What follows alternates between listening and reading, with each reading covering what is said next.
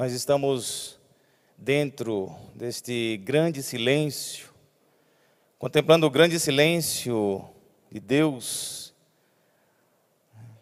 o silêncio diante da brutalidade da humanidade né, que sacrifica o Filho de Deus, mas ao mesmo tempo o silêncio de Deus que contempla com amor e misericórdia a nossa, as nossas misérias. Deus, que deu-nos a chance de estar nesse mundo, somos criaturas de Deus, e pela desobediência nós contraímos o pecado, nos aproximamos do pecado, pela desobediência da humanidade nós voltamos o nosso coração para o pecado, para a transgressão. E mesmo assim, Deus sempre olhou com misericórdia e amor para as suas criaturas. Nós, mergulhados no pecado e condenados às consequências desse pecado, porque toda ação né, tem consequências.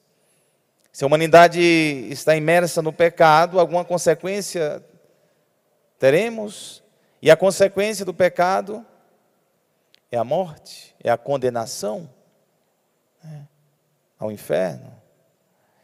Deus, na sua infinita bondade e misericórdia, olha compassivo para a humanidade. E se a dívida é humana, se a dívida é nossa, se for nós que pecamos, somente por meio da humanidade poderíamos ser salvos e resgatados. A humanidade é que tem que pagar o preço dos seus pecados. E aí o que é que Deus faz? Se faz humano. Se é a humanidade que tem que pagar o preço dos seus pecados, se é o ser humano que tem que sanar as suas dívidas, se é o ser humano que precisa dar conta da sua vida, o que é que Deus faz? Se faz humano para que, como humano, pagasse essas dívidas, ou sobre si tomasse todos os nossos pecados. É isso que nós celebramos hoje. Deus que se faz homem, para que o homem, para que a humanidade se aproximasse de Deus, para que a dívida que contraímos ela fosse paga. Estava lembrando para dar um exemplo, para termos uma ideia do que isso significa. Imagine só, e aconteceu esses dias, meses atrás, uma família que precisava, me parece, de 18 milhões de reais, se não estou errado, para comprar um medicamento do, do filho. Fizeram uma campanha. Muito dinheiro, mesmo se fosse um milhão. Agora imagine, chega uma pessoa, um empresário, alguém com muito dinheiro e diz: Eu pago o remédio né, do seu do seu filho. Um remédio que salva a vida do filho. Com que gratidão essa família né, eh, retribuiria a este empresário aqui, uma gratidão eterna. Imagine você nesse lugar. Uma gratidão eterna de alguém que pagou pela vida uma quantia que você não teria de jeito nenhum. De nenhuma maneira você teria 18 milhões para pagar um remédio para salvar a vida do seu filho. E chega alguém e faz isso. Uma gratidão eterna. Pois, para entendermos o que Deus fez por nós, é justamente isso. Nós não teríamos como pagar a dívida que, que, que, tínhamos né, por causa do pecado. Deus paga toda a dívida. E qual é a nossa resposta? Uma gratidão. Uma gratidão eterna a Deus. Celebrar a, a Sexta-feira da Paixão é olhar, é contemplar Deus que morre por amor, por você, por cada um de nós. Isso eleva a nossa dignidade e nos compromete a sermos, sim, pessoas que buscam ser melhor, melhores, que buscam se libertar do, do pecado que ainda nos quer distanciar de Deus. E eu quero a cura deste, deste pecado, deste mal, me aproximo de Jesus. Nós estamos nos aproximando de Jesus. Cada vez que a gente celebra, e eternamente gratos. Estava pensando também em Maximiliano Maria Kolbe, São Maximiliano Maria Kolbe, que em Auschwitz, diante de um pai que ia ser morto, sacrificado naquele dia, ele diz: eu, me, eu entrego a minha vida por ele, que ele viva e que eu morra. E isso aconteceu. Eles mataram o padre Maximiliano Maria Cobo, franciscano, e pouparam a vida daquele pai. Imagina a gratidão por ele viver, porque Maximiliano disse: ele tem filho, eu não tenho. Ele tem esposa, eu não tenho.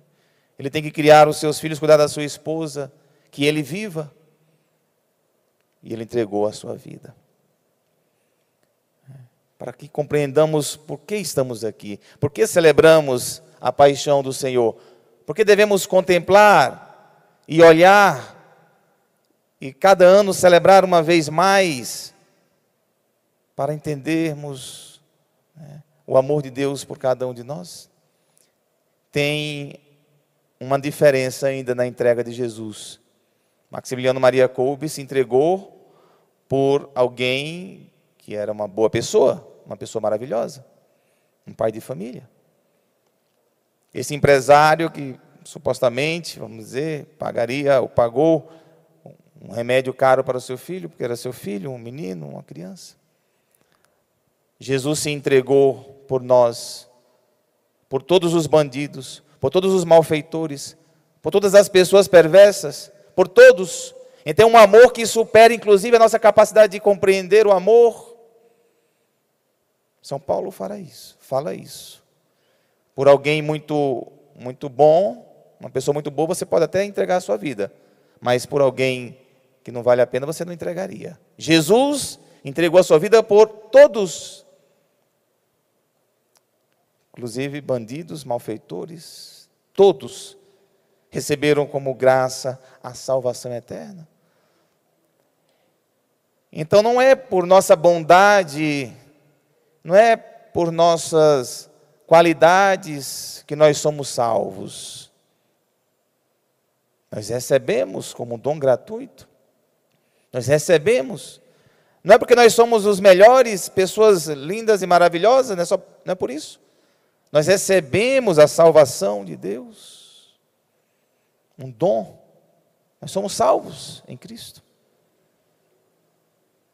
Nós podemos perder o que nós temos se nos virarmos e formos para longe de Deus, nós podemos perder o que Ele nos deu. Isso sim pode acontecer.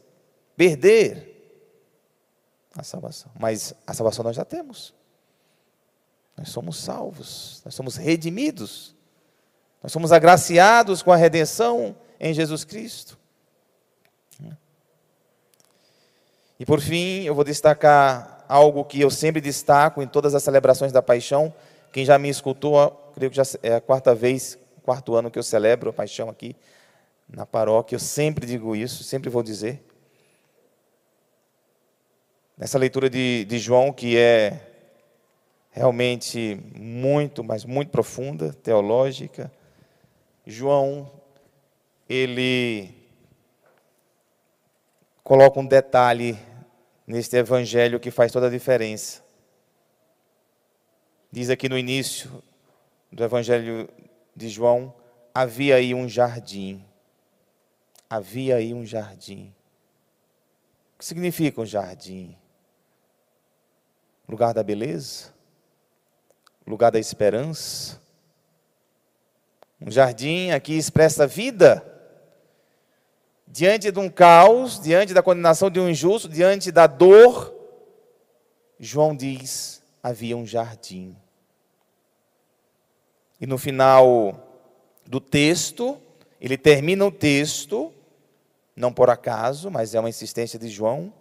Ele diz: no lugar onde Jesus foi crucificado havia um jardim. Ele começa com jardim e termina com jardim.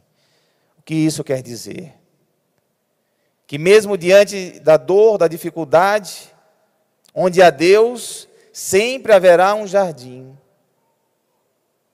Sempre haverá uma esperança, nem tudo está perdido. Nesse jardim ele anuncia a ressurreição.